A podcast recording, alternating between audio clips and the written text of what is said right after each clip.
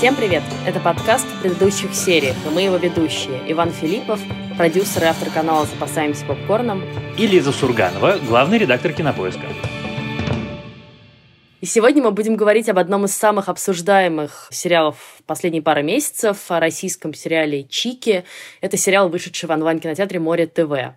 И поскольку это сериал российский, мне прямо интересно, как ты думаешь, Лиза, сколько комментариев и писем по поводу того, что мы продались потрохами, что нас купили и нам заплатили, мы получим с тобой по итогам этого выпуска. Это происходит каждый раз, когда мы обсуждаем российские сериалы. Поскольку Чики мне очень понравились, мне прямо на старте, что называется, интересно. Слушай, не знаю, я вообще все лучшего мнения о нашей аудитории. Мне кажется, вот судя, по крайней мере, по нашей группе в Фейсбуке, кстати, подписывайтесь на нее, если вы еще этого не сделали, у нас довольно адекватные в большинстве своем слушатели. Я надеюсь, что здесь они тоже все поймут правильно. Ну или если мне понравился, то будут критиковать как-то аргументированно и разумно. Ты знаешь, я на самом деле совершенно не хотел обидеть наших слушателей, потому что я наших слушателей считаю вообще самыми лучшими. Но каждый раз волна хейта, которая поднимается, как только начинают позитивно обсуждать э, любой русский сериал, она меня, честно признаюсь, тревожит. Потому что я за то, чтобы, ну, как бы, когда плохо, ругать, когда хорошо, хвалить. При этом совершенно не обязательно нужно хвалить все американские сериалы или все английские сериалы. А также не обязательно ругать все русские сериалы, тем более, что последние пару лет их, очевидно, стало появляться больше очень симпатичных. И я как раз очень рад, что мы в который раз уже с тобой обсуждаем русский сериал, потому что это значит, что нам есть что обсуждать. Это же офигенно, при том, что мы с тобой смотрим, уж я не знаю, сколько сериалов, в том числе одновременно, и все они очень разные, и далеко не про каждый нам хочется с тобой сделать подкаст. Да-да, нам снова есть что смотреть. Слушай, я думаю, что это родовая травма современного российского кино, да, которую оно все пытается изжить. Проблема в том, что мы видели так много плохих фильмов, что сейчас аудитория очень с большим недоверием относится ко всему, что пытаются похвалить и в том числе и не понимает еще индустрии. Вот я читала комментарии к чикам, то, что ты из Дзена скриншотил, да, где люди говорят, и на что вы тратите бюджетные деньги. На секундочку, это сериал, сделанный для стримингового сервиса, это значит, что никаких бюджетных денег все-таки там нет. Это как бы деньги частной компании коммерческой. Прояви, пожалуйста, страдания к пользователям Дзена. Они не знают, что такое стриминг. В их понимании, если сериал, значит телек. Я сейчас, на самом деле, честно признаюсь, не преувеличиваю, потому что у меня под этим текстом прочесть 200 комментариев о том, что это лживая поделка, сделанная на деньги Госдепа с целью порочить великую родину. Поэтому я прям точно тебе говорю, у них концепция, что это не госденьги, что нужно платить деньги за то, чтобы посмотреть, она пока еще прямо чужда. Ладно, слушай, мы увлеклись что-то, немножко не в ту сторону пошли, давай уже про сам сериал-то поговорим мы на самом деле сегодня его и похвалим, и покритикуем в нужных местах, потому что сериал, безусловно, не идеальный. Я не могу сказать, что это лучший российский сериал, который я видела, но он действительно очень яркий, очень заметный, очень интересный. Там есть о чем поговорить, есть о чем поспорить. И не случайно я наблюдаю уже которую неделю баталии кинокритиков, да и просто зрителей в Фейсбуке, где одни говорят, что это просто ах, и какое чудо, и как это свежо, а другие говорят, господи, я пошел посмотрел, и вы вообще все, по-моему, сошли с ума и ничего не понимаете.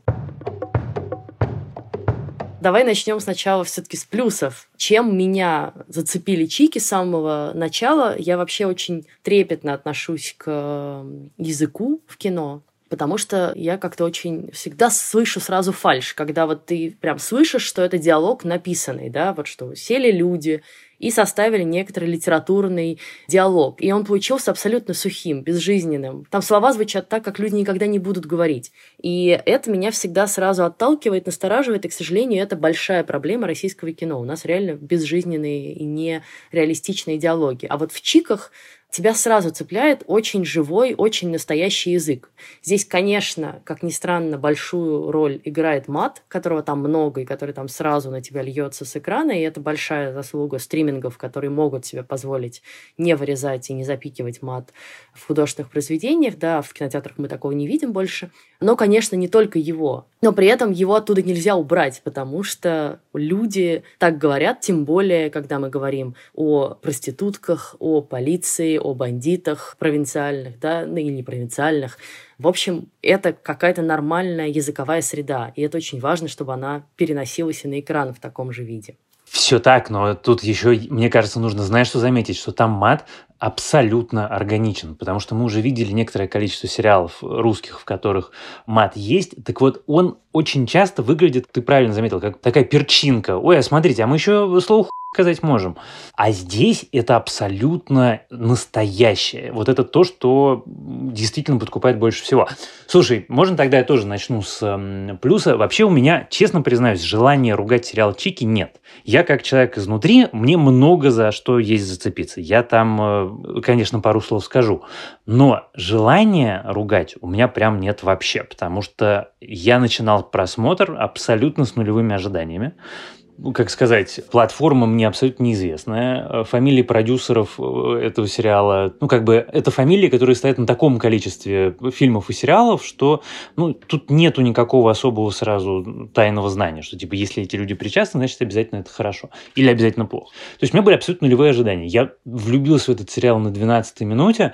12 э, минута – это диалог в отделении между главными героинями и ментами. А я у девчат, знаете, 3D-мультики стал смотреть сейчас. Новые. Видели? Как сделано, а? Руки, ноги, кожа, волосы. Ну, все настоящее. Двигаются как живые. А вот глаза, нету этого блеска. Они не живые. Глаза зеркало души. Сережа, тебя. Стоп. Я скажу то. Серега, я знаю тебя давно. И я хочу пожелать тебе любви. Потому что вот недавно вещь такую понял – что что-то есть общее у нас с ними, с девчонками. Никто не любит их. Ни нас, ни их. Да, обойтись без нас не могут. За нас! За нас. Ох. Я посмотрел две серии разом, и с тех пор, конечно, ждал, прямо ждал по-настоящему. И со мной такое тоже, поверь мне, бывает очень редко, чтобы я ждал русские сериалы.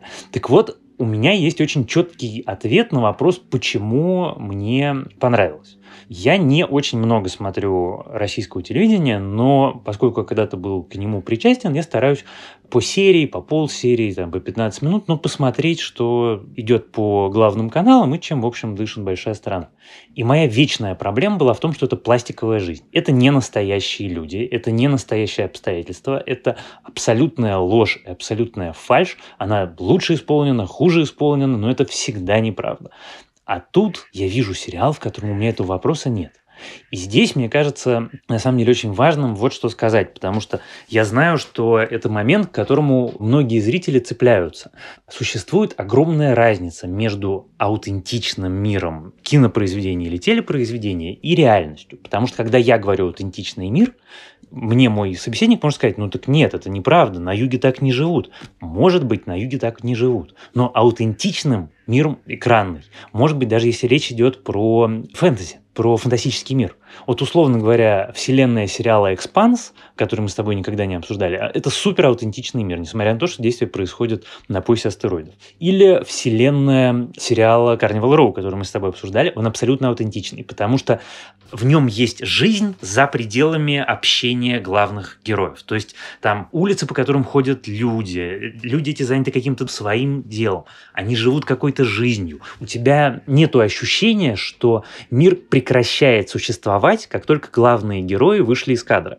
Как только у тебя есть вот это ощущение, что этот мир настоящий, ты все воспринимаешь совершенно иначе. И я, честно говоря, рекомендую всячески нашим зрителям попробовать периодически этот мысленный эксперимент производить. Вот вы смотрите сериал, вот как вы думаете, сейчас герой, за которым там бежит полицейский, вот он его догнал, вот камера ушла на следующую сцену. Мир, в котором происходило это действие, он до сих пор продолжает жить? Там ездят машины, летают самолеты, там ходят люди. Или нет? Разобрали декорации и все двинулись дальше. И это предмет моего главного восхищения сериалом Чики. Они создали мир, которому я верю, в котором мне все симпатичны, даже самые несимпатичные герои, потому что они все очень живые. Это невероятно. Я такого, честно признаюсь, прям не помню больше. Ну, иными словами, это мир, в котором ты сам, как зритель, тоже начинаешь жить и делишь вот это все пространство вместе с героями. И тут, мне кажется, очень важно сказать о шоураннере, не побоюсь этого слова здесь, этого проекта, Эдуарде Аганесяне, который, во-первых, придумал сам эту всю историю, стал режиссером, сценаристом, продюсером и монтажером еще этого сериала. Это абсолютно его, очевидное детище, какой-то выстраданный им проект, снятый в родном городе, то есть в городе прохладной Кабардино-Балкарии, где он сам вырос и где до сих пор живет его мама. То есть вот эти все претензии про то, что опять эти московские режиссеры снимают о том, о чем они не имеют ни малейшего понятия, давайте их сразу здесь просто отметем и забудем. Это человек, который реально приехал в свой родной город, переборол сопротивление э, жителей местных, чтобы снять там сериал, который он давно хотел снять. И мне кажется, что очень важный факт э, в его биографии тот, что он изначально был художником-постановщиком. И это очень видно в сериале. Это очень круто, потому что я давно не видела сериалов, которые вот настолько прям, ну, сочатся какой-то жизнью, да. Ты смотришь на картинку, и она абсолютно осязаемая, понятная, летняя, да. Мы еще начинали смотреть этот сериал, я напомню, в июне, когда все сидели по домам на самоизоляции, за окном начиналось лето, и тут как бы на тебя вываливается все это южное богатство с экрана, и прям хочется выйти от, э, ну, с одной стороны, тоски, с другой стороны, невозможно оторваться, да, вот от этих сочных арбузов, загара, мух, всего этого. И это меня прям очень тоже сильно зацепило, да, вот эта картинка, вот этот яркий мир, который он выбрал, этот контраст между этим ярким, красочным миром и безысходностью, безнадежностью жизни героев сериала, да, вот попытки как бы, построить счастливую жизнь, и ты наблюдаешь, как эта попытка заканчивается просто провалом.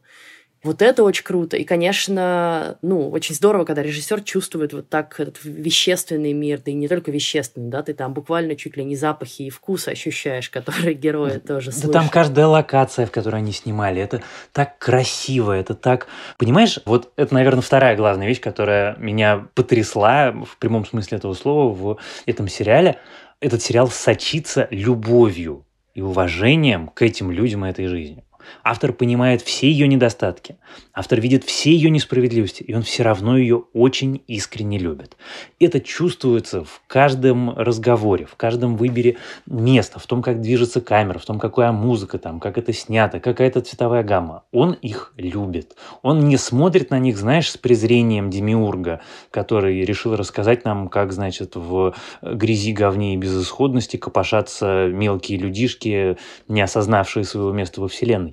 Он плоть от плоти их, и он рассказывает нам о них как о живых людях. Конечно, меня абсолютно потрясла. У меня была проблема все семь серий с одним из героев, с Данилой, который казак, бандит и абсолютно главный, соответственно, антигерой сериала. Он одной краской написан. Мне было тяжело смотреть, потому что в мире, который населен очень разными людьми, вдруг появляется совершенно такое инородное тело в виде концентрации абсолютного зла. И вот в восьмой серии ему дают сцену абсолютно душераздирающую, в которой ты видишь, что это человек, который очень любит своего ребенка. И это небольшая вещь. Мы помним, что Серсея в «Игре престолов» тоже любил своих детей. Как говорил Тирион, это единственное твое положительное качество.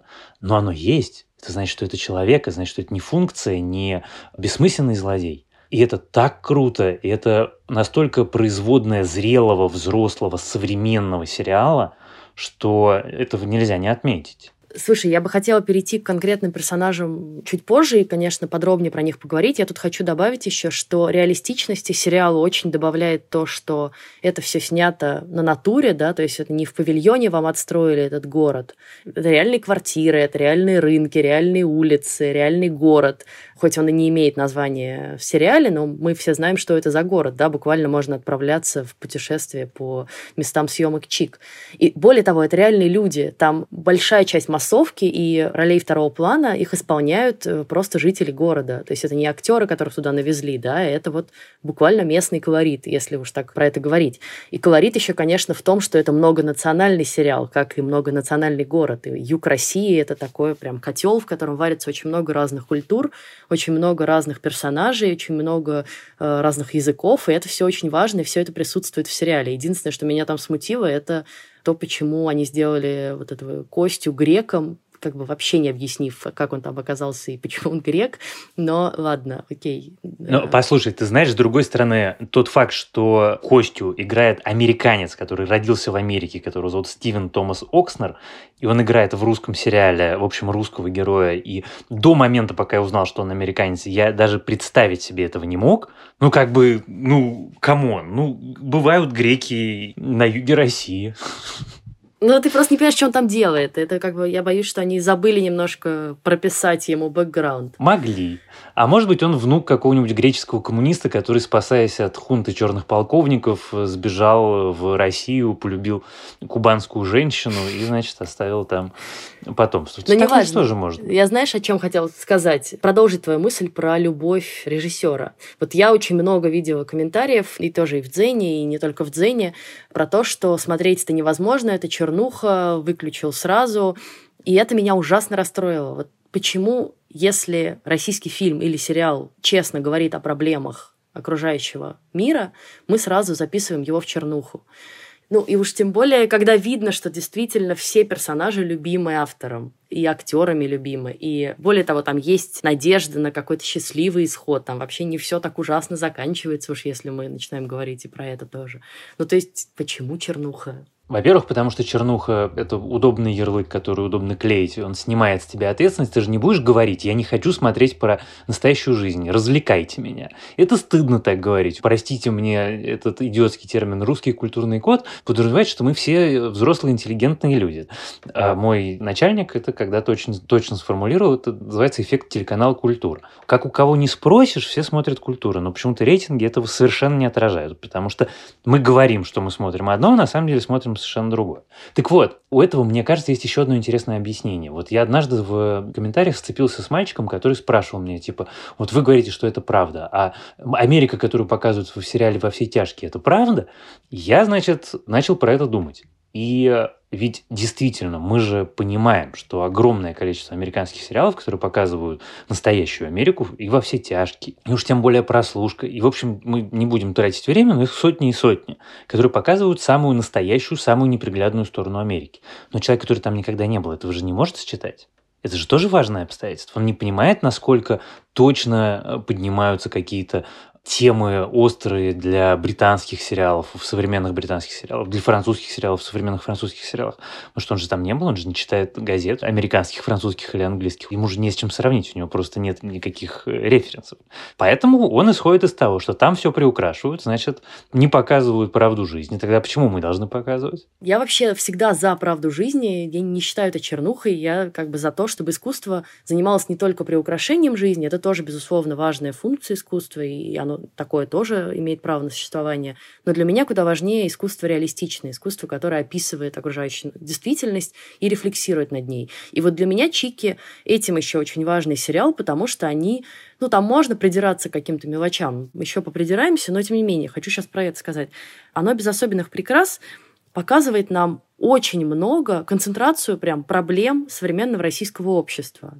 Там и проституция от безысходности, да, от того, что в маленьком городке очень сложно найти работу девушке.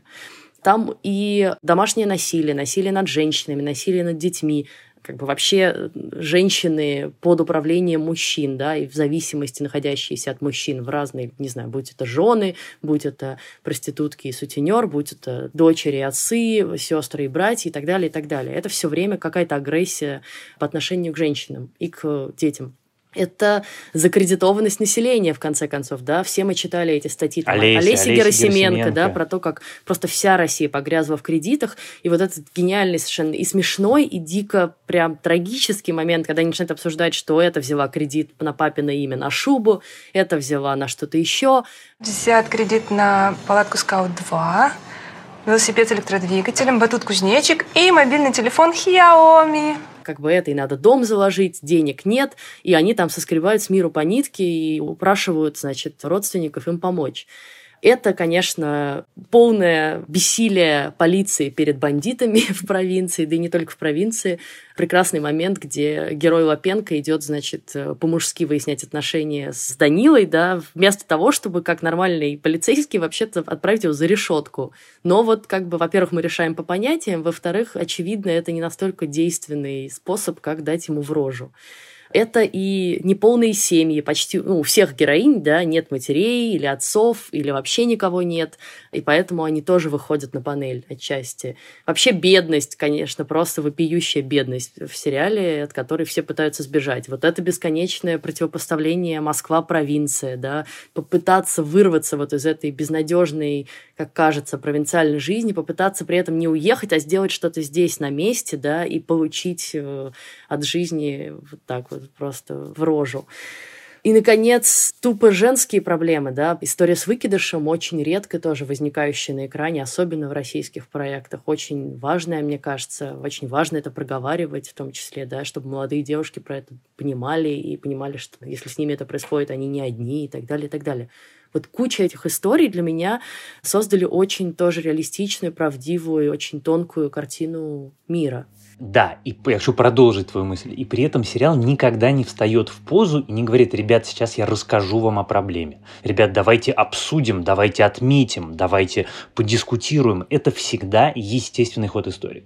Вот вам мир, вот в этом мире есть это, это, это и это. Вы сами делаете свои выводы. Здесь нет никакого дидактического нравоучения, нету никаких революционных призывов. Хотя на самом деле, конечно, сложно представить себе что-то более радикально, как бы сказать, вопиющее к переменам, чем сериал сериалчике. Но это все вплетено в ткань истории, это все часть живого мира. И за счет этого это не вызывает у тебя никакого раздражения, тебя не пытаются научить жизни, а ты как бы смотришь, сопереживаешь и интересуешься. Ты знаешь, я в этом месте вот про что хотел поговорить. У меня вчера состоялся очень смешной, такой очень любопытный разговор про то, почему э, главные героини проститутки это вещь, о которой спотыкаются, я вижу это по онлайн-обсуждениям, спотыкается огромное количество людей. Почему опять проститутки? Зачем делать их проститутками? Как я себе это сформулировал? Я, разумеется, могу быть неправ.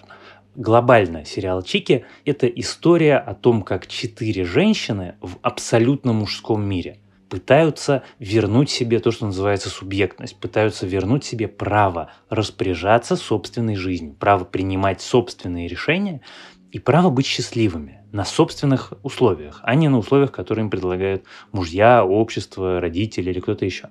Так вот, если ты рассказываешь такую историю, и у тебя у каждой героини будет какая-то драматургическая арка, то они начинать должны с самого низа. То есть в мире, в котором женщина и так человек второго сорта, и мы это видим в сериале многократно, они второй сорт даже для женщин они на самом дне. Помнишь в сериале «Двойка» Дэвида Саймона, там был диалог между героями, где проститутка белая разговаривала с проституткой черной, и проститутка черная у нее спрашивала, почему же вы к нам так относитесь, и она отвечала, ты понимаешь, всем нужно, чтобы был кто-то ниже тебя, на кого ты мог бы плюнуть. Потому что когда ниже тебя никого нет, твоя жизнь ужасна. И вот в проброс э, высказанная мысль, которая, собственно, пронизывает творчество всего Дэвида Саймона, она перенесена на русскую почву. Мы должны начать с самого дна, чтобы мы вместе могли подняться или не подняться. Но это обязательно должно быть дно. И в этом смысле это абсолютно, я думаю, осмысленный выбор и единственно правильный выбор героинь, потому что иначе это все было бы немножко не так. А может быть и сильно не так. И история любви была бы не такой про диалоги хотела сказать, что вот, например, в последней серии вообще уже совсем фронта начинается, где тоже в каких-то мелочах, в проброс сказанные какие-то вещи, например, вот эти прекрасный диалог этих мужиков, которые сидят за решеткой. Да сколько их было, что нашу Россию-матушку под себя пытались подмять. И Наполеон, и Гитлер, и Обама. И что? Получилось у них? Стоим на чем стояли. Плюнь да разотри. Стояли. На чем стоим? Полицейское государство. Народ на колени поставили. Все гайки закрутили. Демократия, мать твою. Фикция. Очень много таких мелких фразочек, которые как бы ни о чем и как бы при этом обо всем. И очень классно. И при этом даже тот, который говорит, что мы поцелованная Богом нация, ему это сформулировали таким образом, чтобы он при этом выглядел абсолютным кретином. Ну, то есть, когда он говорит, что и Гитлер нас терзал, и Наполеон нас терзал, и Обама. И ты в этом месте понимаешь, что, во-первых, это абсолютно аутентично, потому что мы сейчас все последние, простите, две недели обсуждаем духовного лидера, который натурально говорит с э, Амвона церкви ровно то же самое, примерно теми же словами. А с другой стороны, ты четко видишь авторскую позицию. Это прямо признак мастерства. Жан, ты что думаешь об этом? Я не думаю. Спасибо. Пожалуйста. Поскольку у нас получилось с тобой типа полчаса счастья и восхваления, можно я скажу главную претензию? Ну, говори. У меня, честно тебе признаюсь, и это вещь, которая скреблась как мышь у меня в голове на протяжении всех восьми серий, проблема с сюжетом, простите.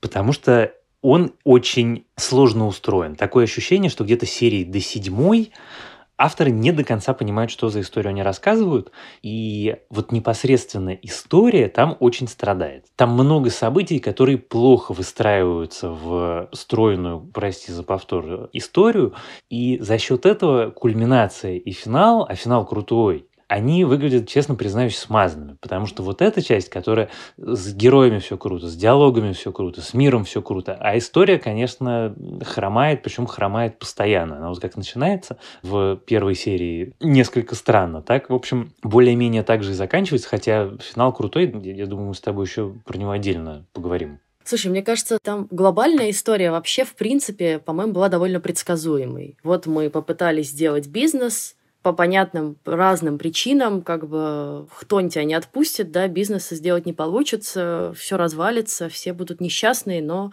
какое-то свое счастье в этом найдут. И все оно так и происходит. Здесь как бы никаких откровений прям, мне кажется, нет. И мне было где-то уже на в середине сезона понятно, что там будет задел на второй, потому что, ну вот, в один сезон они все это не запихнут. Я согласна с тобой про очень неровный сюжет. Там вообще этот сериал, он для меня выглядит, знаешь, такие как американские горки. Он ужасно неровный. То какая-то гениальная сцена, то просто бессмысленная сцена. Вообще непонятно, как смонтированная, зачем туда вставленная, ничего мне не сообщающая. Иногда просто сцена ради сцены что многих, кстати, тоже бесило. Такая, знаешь, клиповая как бы история, вот вам просто зарисовочка. Хотя мне это как раз нравилось. Ну, это как раз то, что мне больше всего нравится. Иногда вдруг какие-то иллюстрации детские начинают вылезать, да, вот эта история детской любви, совершенно как-то стилистически выбивающиеся оттуда. И он весь такой, но из-за этого он все равно какой-то очень свежий и любимый, знаешь, вот как-то не, невозможно любить идеал уже, да, но тебе очень нравится, что он такой какой-то вот прям со своими этими недостатками, прыщами, еще чем-то. И от этого он почему-то меня вызвал больше симпатии даже.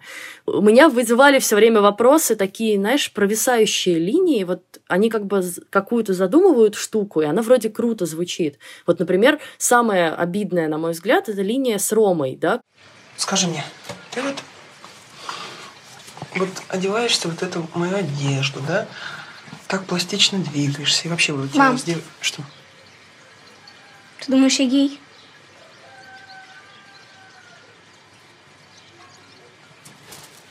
Я не знаю. Ну, ну ты же как узнаешь, ты же скажешь, да? Скажу.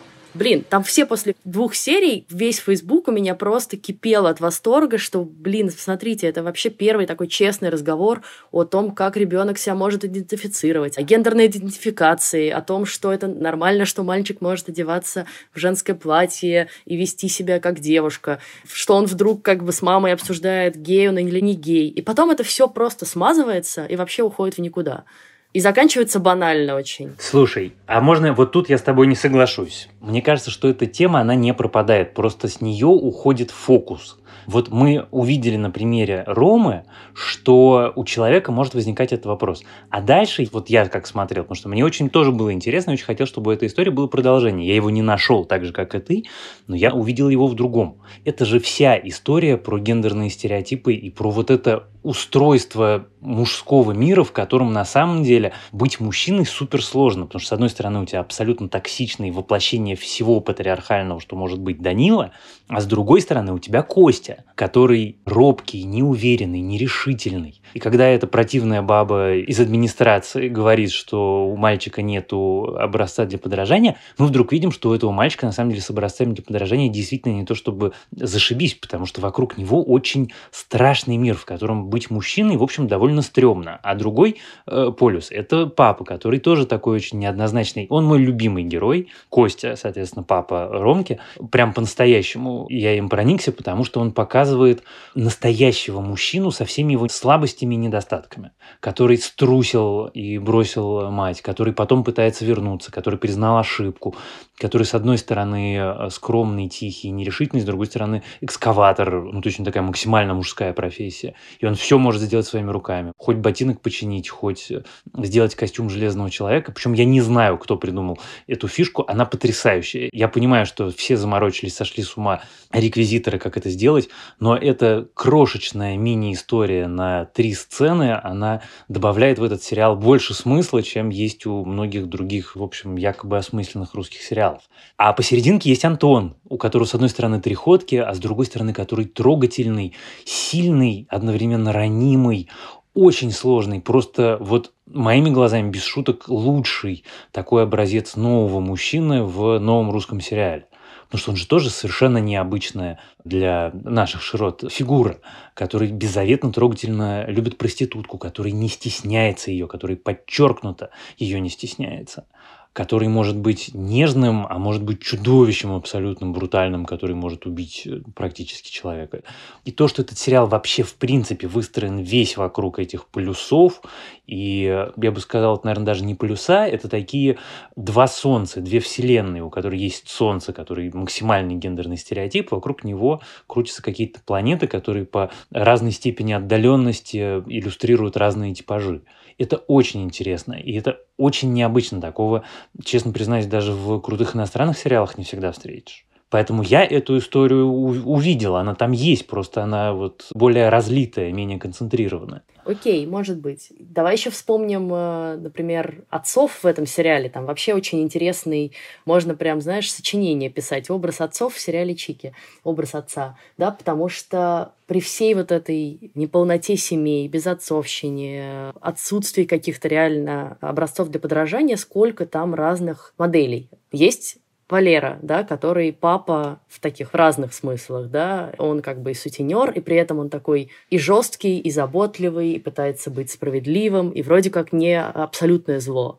Есть Данила, который абсолютное зло и по отношению к своим собственным детям жестокий, очень деспотичный самодур, который при этом, как мы видим, очень любит э, детей и вот как бы боится потерять их и боится потерять семью. Есть вот эти как бы такие тюти, да, используем слово из сериала, но при этом ужасно трогательные, ужасно любящие отцы у Люды и Светы, да, которые, с одной стороны, абсолютно либо под каблуком оказались, либо просто, как бы, в принципе, уже ничего не способны делать, но дочек своих любят беззаветно и готовы все положить и все отдать, чтобы, значит, э, им было хорошо. При этом, как бы, ничего особенно для них-то и не могут сделать тоже такой еще образ. Есть вот этот Отец Сергий тоже вообще, это про это отдельно, мне кажется, Ой, я хочу разговор, про него отдельно поговорить. Потому что он отец и для паствы, и для своей семьи, и вообще вот этот образ, конечно, искушаемого священника, с прекрасной, совершенно гениальной отсылкой к сериалу «Дрянь». Я не знаю, заметил ты ее или нет, где у него падает икона за спиной.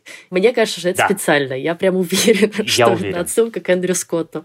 Я так ржала в этот момент. А еще прекрасная отсылка к «Игре престолов» в сцене драки, да, где э, Данила пытается да. выдавить глаза. И вот это все многоголосие, и ты в них во все веришь, потому что ты все эти типажи где-то видел, да, и вот такой бывает, и такой бывает, и такой бывает. Нет какого-то идеального, да, они все со своими недостатками, и все по-своему симпатичные. Абсолютно, но папа Люда, ты его тоже назвала тютей, а сцена, когда он топором э, угрожает дочке и мужу дочки, она потрясающая. Да, ну просто он до этого ни хрена не делает, вау. только вот в этот момент выхватывает топор. Ну, в смысле, я, я про это и говорю, да. Что сначала ну, слушай, ну, это он чисто как же бы русская вещь. Такая золушка случилась, а потом, да, я... Так нет, ну, это чисто наш русский национальный характер. Мы все более-менее тем или иным образом такие. Мы очень долго терпим, а потом в какой-то момент перестаем терпеть и сразу же на максималках. Ой, знаешь, я про русский национальный характер отдельно хотела сказать. Вообще для меня, я когда сегодня думала про этот сериал, я поняла, что он очень для меня прям русский. Это такой прям русский мир во всем его многообразии. Потому что здесь да. тебе и менты, и казаки, и проститутки, и церковь, да, и, не знаю, вот эта вечная, очень важная для русской литературы и культуры тема блудницы и святого, да, вообще, и отец Сергий, я думаю, что его не случайно зовут, такая отсылка к Толстому. И вот это, знаешь, вечная русская ну как это, не беда, но вечный русский исход, да, вот ты вроде в Бога не верит уже много людей, вроде как бы сами разберемся, а потом все не получается, все развалилось, все от тебя отвернулись, и куда идет русский человек? Он идет в церковь и воет там от тоски и от безысходности, потому что не знает, что еще сделать. И как бы церковь заменяет терапию, да, как я послушала в подкасте «Синонима Мандува» с Алисой Таежной и Таней Шороховой, они про это очень интересно болтают э, действительно так, да, что у тебя нет возможности в городке прохладной пойти к психотерапевту. Куда ты можешь пойти? Вот у тебя единственное место возникает в голове все это прям, ух, так закручено и, и правда очень правдиво. Слушай, раз уж ты упомянула отца Сергия, да я тут скажу. Я человек, который вырос в глубоко религиозной семье, соответственно, у меня церковь – это все, что было с момента, когда я себя помню, до лет, наверное, 19. Причем в смысле каждое воскресенье. Я учился в воскресной школе, пел в церковном хоре, закончил православную гимназию все мое окружение было или военные, или православные. Я очень хорошо знаю эту жизнь, я очень хорошо знаю этот быт, я очень хорошо знаю этих людей. Я никогда за все время, пока я смотрю русское кино, не видел ничего точнее, чем церковь и священник в сериале «Чики». Это настолько правда, это настолько бережно и по-настоящему сделано. Вот знаешь, есть такой термин «подсвечник». Ты его точно знаешь. Это люди, которые ходят в храм на Пасху, на Рождество, чтобы постоять со свечкой и совершенно не понимают ни что там происходит, ни как устроена эта жизнь, ни как устроено богослужение у нас, соответственно, либо в кино вот этот полюс представлен, ну, то есть такая абсолютно формальная вещь, когда без понятия, либо представлена как в «Левиафане», где показаны типажи, которые действительно существующие, но которые в живой природе, что называется, очень редко встречаются в такой концентрации. То есть это именно такой собирательный образ хорошего священника, плохого священника, хорошего епископа, плохого епископа. Но это собирательный образ, это не кто-то живой. А здесь этот священник, он неискушаемый, понимаешь? Он просто священник, потому что это вещь, про которую в «Молодом папе» и в «Дряне» было, что священники – люди, у священников есть точно так же любовь, сомнения, мысли. Нам показан священник настоящий, живой, у которого могут возникнуть мысли о прошлой любви, у которого могут возникнуть сомнения, у которого абсолютно потрясающая матушка, потому что разговор за столом в финале – это такое воплощение, ну, как бы, православного взгляда на мир. Деньги это что на роспись и замет я сейчас возьму, а потом я все верну. Ну хорошо. Разве есть выбор, что спасать, роспись или человека? Только если это искушение, ты пережди. Люди по копеечкам собирали. Только ты скажи честно мне, когда уже... Ну все. Вот это все какой-то грех и вранье.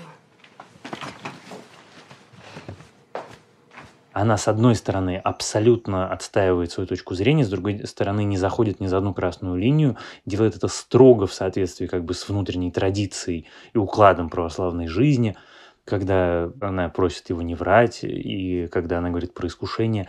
Это исповеди, это службы, вот вся эта часть обрядовая, как это устроена жизнь. Повторюсь, никогда я такого не видел ни в русском кино, ни в русском сериале. И это меня, честно признаюсь, удивило, потому что про это все очень много говорят, но это на самом деле, мягко скажем, не широко известная э, вещь. Ну и давай еще вспомним, э, как он, собственно, пришел, да, к тому, что стал священником. Он же был, собственно, обычным парнем, таким же, как этот Антон или Данила, явно какой-то их сверстник, такой же, как бы, парень с райончика, да. Тоже абсолютно, знаешь, такой вот, как бы, русский человек. Чуть не погиб, Бог спас, да, понадеялся на него, дал обед, пошел в священники. тоже такая прям не знаю, классическая история из русской культуры. Я таких историй штук пять знаю. В смысле, из русской культуры. Я лично таких историй знаю штук пять. Хорошо. Тут ты абсолютно права. Еще, конечно, про церковь, э, вот это тоже поразительно, тоже очень-очень, мне кажется, про национальный характер. Про Данилу, да, как бы сегодня ты бьешь детей и свою жену, насилуешь практически другую женщину, а завтра идешь в церковь, потому что ты казак, так принято, и как ни в чем не бывало, там, значит, это исповедуешься, ставишь свечку, кладешь поклоны, вот, вообще просто блок вспоминается этот момент. И понимаешь, какой еще очень важный нюанс? Все, что ты сказала, и это в последней серии, на самом деле, мне кажется, если приглядеться, видно – Отец Сергий знает, как ведет себя Данила. Он все про него знает, потому что в маленьком городе все про всех все знают, и уж тем более священник, которому полгорода ходит на исповедь.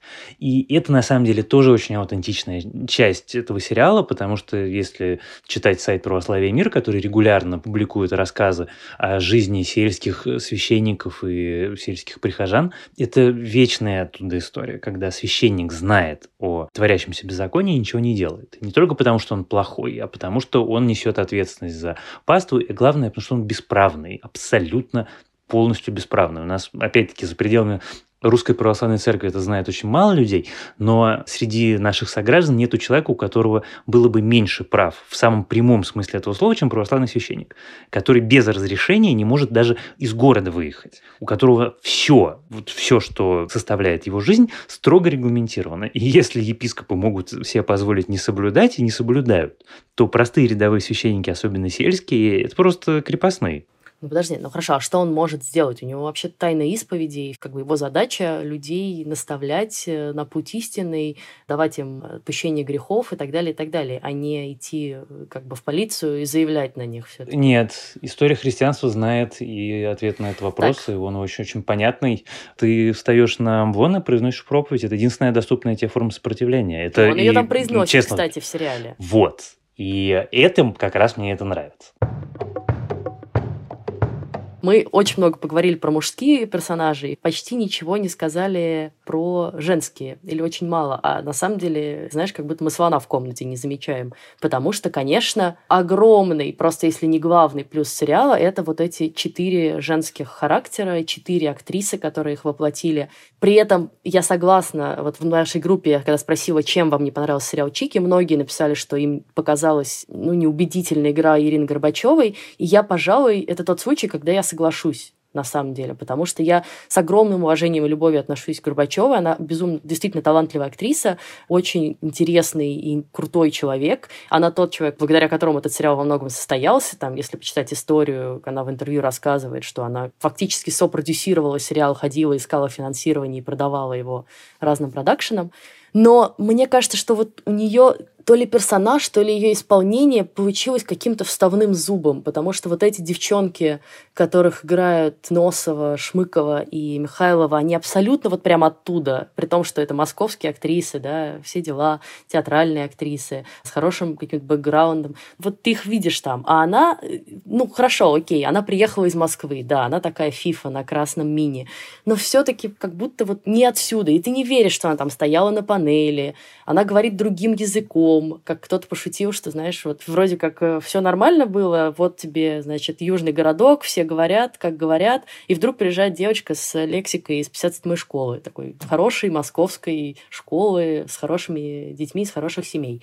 И вот что-то в этом есть. И, конечно, это обидно. Понятно при этом, что она нужна была сериалу, чтобы его продать, чтобы было какое-то яркое лицо у него, но настолько ее все обошли при этом там в нем, Моя любовь, конечно, это Шмыкова, просто открытие, мне кажется, для многих. Э, вот ее... Моя любовь это Михайлова. Михайлова тоже прекрасна. Я абсолютно уверен, что это русская Шарли Сторон. В ней все есть. Она абсолютно магнетически притягательная, при этом смешная, при этом сильная, крутая, обаятельная. Это просто... И какие они все разные. Они тоже. все прекрасные.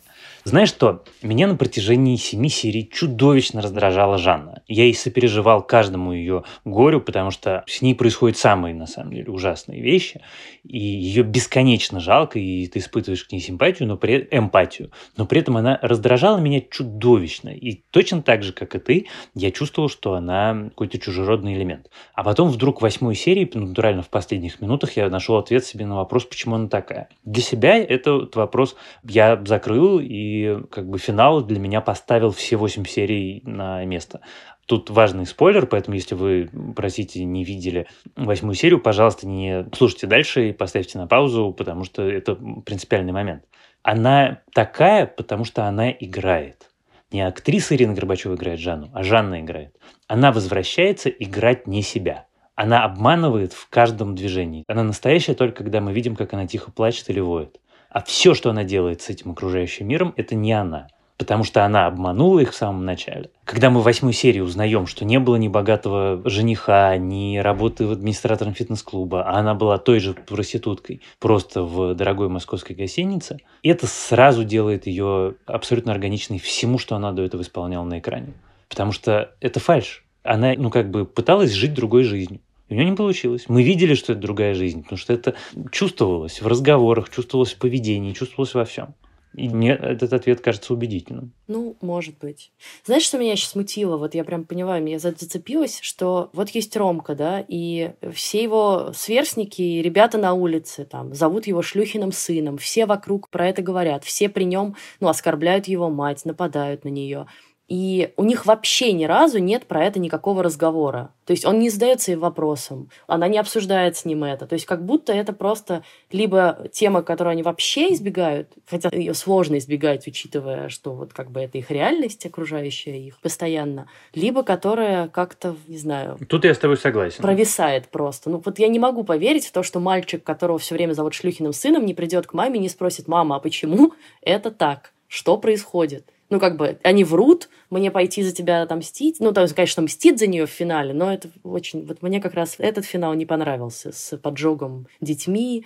Вот это такой, знаешь, закос под такое авторское кино европейское. Вдруг они уходят такие в капюшонах. Это правда. С другой стороны, это красиво вышло. Это как раз совершенно нереалистичная часть, с другой стороны, она очень красивая.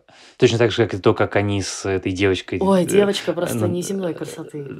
Под дождем на поле, это просто вообще умереть всему. Ну, на самом вот деле, эти слушай, клиповые вставки, Просто да. я опять, конечно, возвращаюсь к этому. Как же, сука, красиво снято. Как же это все невероятно. Когда они едут после того, как у Света случился выкидыш, когда они едут через это поле, и вообще вся эта сцена в машине, это просто умереть. И все эти мелкие фишечки с мигалками меня повези, все эти истории любви. Это так круто, это так прямо... Вот, кстати, про историю любви, вот что я хотела еще обсудить. Мы уже рискуем уйти за час, но, простите, в этом сериале очень много про что хочется поговорить. Вот это, конечно, поразительная обманка, потому что когда ты начинаешь смотреть сериал Чики, все вокруг, и ты сам начинаешь думать, ого, это прям феминистский сериал, это феминистское высказывание. Женщины выходят из-под гнета мужчин, значит, собираются строить бизнес, сейчас они все сделают. А потом ты понимаешь, что оно вот рассыпается у тебя в руках просто. Что он вообще не хотел и не собирался быть феминистским высказыванием, что это мы все, конечно, в этом загоне, э, думая про эти тренды, и в нем это хотели увидеть. А в нем произошла реальность, да, что женщины женщины хотели тупо счастья, потому что, ну, как бы и попытка создать свой бизнес, попытка выйти из того, чем они занимались, это тоже погоня за счастьем. Потом они просто его находят в другом, и почти все находят в мужчинах, как не смешно, и как, может быть, даже не грустно, но, тем не менее, условно, феминистка во мне возмущается этому, но я понимаю, что это гораздо более реалистичный вариант, чем если бы они пошли все на баррикады воевать с этими бандитами и прочее, прочее, потому что, ну, в общем, это правда так. Многие девушки хотят найти принца. Слушай, вот тут я все-таки, наверное, не соглашусь, потому что все-таки для меня эта история осталась феминистской до конца, потому что они хотели показать, как мне кажется, все-таки вот то, что я уже упомянул, попытку женщины самостоятельно решать за себя. А, у меня есть фильм, который я нежно люблю, называется «Улыбка Мона Лизы» это не идеальный фильм с Джулией Робертс, и он может быть даже и вообще и посредственный, но я его очень люблю за одну мысль, которую я там услышал и которую я бережно пронес сквозь года. Это история про э, преподавательницу, которая приезжает в консервативные времена в консервативной Америке, преподавать в очень консервативный университет и учит девочек феминизму. Это я сейчас нарочно упрощаю. Так вот, в финале там часть девочек, которые решают строить карьеру и делать, а одна девочка, которая решает стать домохозяйкой. И у них диалог, и героиня Джули Робертс спрашивает, ну типа, как же, все же, о чем мы разговаривали? И она говорит, понимаешь, в чем дело? Это же вопрос выбора. Если бы у меня не было выбора, я могла бы стать только домохозяйкой, то я чувствую, что это не мой выбор. Я чувствую, что я угнетена, и я буду против этого протестовать. Но если у меня есть выбор. Я могу пойти строить карьеру, а могу пойти стать домохозяйкой. И я сознательно хочу и выбираю стать домохозяйкой, то это уже мой выбор. Это такой же феминизм, как если бы я пошла строить себе карьеру. И вот если смотреть с этой точки зрения, то все-таки он начинается и заканчивается как феминистский сериал он, наверное, не укладывается в рамки такого супер совсем прогрессивного дискурса про то, что женщина обязана строить карьеру, но в таком очень глобальном смысле он все-таки остается верен этой очень простой идее про выбор. Ну, я скорее иронизировала над тоже прогрессивным и радикальным, на мой взгляд, дискурсом, что как бы женщине для счастья не нужен мужчина, да, и что вот эти все истории бесконечные про поиски принца, они как бы нас задолбали, давайте уже женщина будет самореализовываться без этого. Я, кстати, уж если мы про это договорим, феминизм вижу скорее вот в женской дружбе, вот в этой силе, которую они находят, да, вот в этом прекрасном плаче Люды, когда она лежит в больнице и говорит, что вот семье моей на меня насрать, а не только когда мне голову пробили, подарили белье, а вы все моя семья, и мы есть друг у друга, и давайте друг друга не бросать. И, конечно, это такой про сестринскую дружбу, любовь, нежные отношения такие.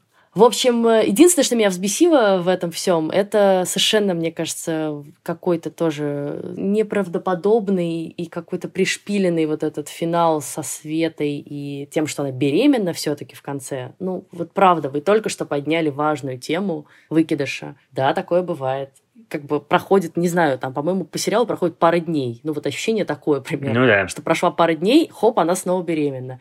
И это, ну, прям, ну, ребята, зачем? Ну, в смысле, ну, как бы вы могли на это намекнуть, на некоторую возможность, но так уж прям в лоб. Вот, вот такие, конечно, шероховатости там есть. Это правда.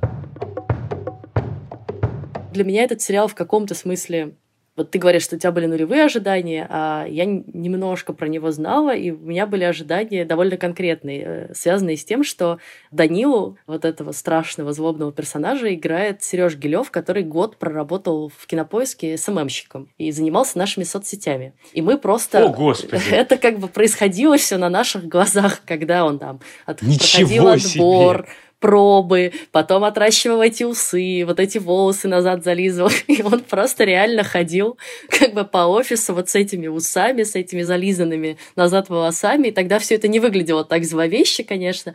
И поэтому, когда я увидела, как в первой серии ему протыкают саблей ногу, я страшно хохотала. А после пятой мы все просто списывались в редакционных чатах и такие, вы это видели? Вы видели Сережу? Послушай, ну ничего себе. Да, я тут хотела завершить тем, что я очень рада, на самом деле, за него, потому что он давно хотел стать актером, и у него были какие-то мелкие роли, а тут прям такая большая роль, и такая яркая сразу. И, в общем, я надеюсь, что в этом он и найдет свое призвание, как он хочет. И тут хочется ему всячески только пожелать успеха, потому что я прям видела очень много восторгов по поводу его игры, и это, мне кажется, очень круто. Хорошая прическа. Одежда интересная. Хорошо там зарабатывала? Скучно с тобой. Молчишь. Ладно. Забыл, чего приходил. Вспомню, снова приду. Не придешь. Приду. Слушай, а я тогда продолжу твою мысль, и мы этим действительно завершим, что кроме него я вообще хочу отметить какой-то запредельный кастинг сериала «Чики», потому что такой концентрации свежих, неожиданных, бесконечно талантливых людей, опять-таки, я не припомню за последние годы. Хочется их даже назвать, что это Алена Михайлова, и Варвара Шмыкова, и Стивен Томас Окснер, и Михаил Тройник, и Иван Фоминов, и Антон Лапенко, который... Ты начинаешь смотреть сериал и думаешь, ну вот, ха-ха, хи-хи, чувак из э, «Внутри Лапенко», а потом ты досматриваешь до конца и такой, вау, просто вау. Это редкая абсолютно удача. Я очень хочу теперь этих всех актеров видеть больше и чаще. Ну что же, на этом мы завершим, я думаю, обсуждение сериала «Чики» и уйдем в отпуск на некоторое время, отдохнем. Очень хочется тоже, чтобы это лето ворвалось в нашу жизнь теперь. А напоследок порекомендуем с Ваней пару сериалов, которые вы можете посмотреть, пока нас не будет. Вань, ты что порекомендуешь? Я порекомендую Перри Мейсона. Я получаю огромное удовольствие. Это перезапуск телеканала HBO, э, легендарного американского сериала и попутная экранизация легендарных книжек. Как называется, для понимания масштаба, это третья после Гарри Поттера и ужастиков самая популярная книжная франшиза в истории книгопечатания. Так вот, его перезапустили. Это шикарный нуар, такой классический лос-анджелесский нуар, который сделан очень по-современному, очень необычно, и я получаю огромное удовольствие.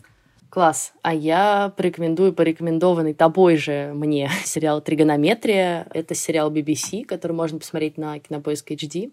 И это очень тонкая, очень нежная история о любви троих людей. Не думайте сразу, что это про секс втроем. Там, конечно, это тоже есть, но в меньшей степени это про секс и интимные отношения, а в большей степени про очень сложную вот эту систему отношений, любви, ревности, дружбы внутри треугольника.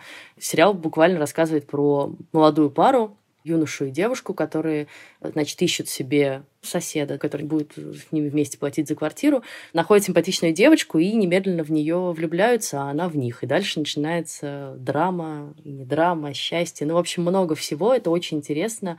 Конечно, это сложный проект. Я понимаю, что в России его особенно, наверное, сложно смотреть, но тем не менее призываю всех это сделать и не воротить нос. Решительно поддерживаю и надеюсь, что мы запишем про это подкаст. Ха-ха. Ну что ж, на этом мы с вами прощаемся. Это был подкаст в предыдущих сериях. Пожалуйста, подписывайтесь на нас в Яндекс Музыке, в iTunes, ставьте нам оценки, пишите нам отзывы, пишите нам письма на почту подкаст собакакинопоиск.ру, вступайте в нашу группу в предыдущих сериях, обсуждайте с нами там сериалы, пишите ваши вопросы. Вот там большое обсуждение сериала «Чики», кстати, к которому можно присоединиться. Ну и слушайте нас вообще везде, где есть подкасты. Помогали нам в создании этого выпуска наш продюсер Женя Молодцова и звукорежиссер Геннадий Фин. Спасибо им. Большое. С вами были Лиза Сурганова и Иван Филиппов. Пока. Пока.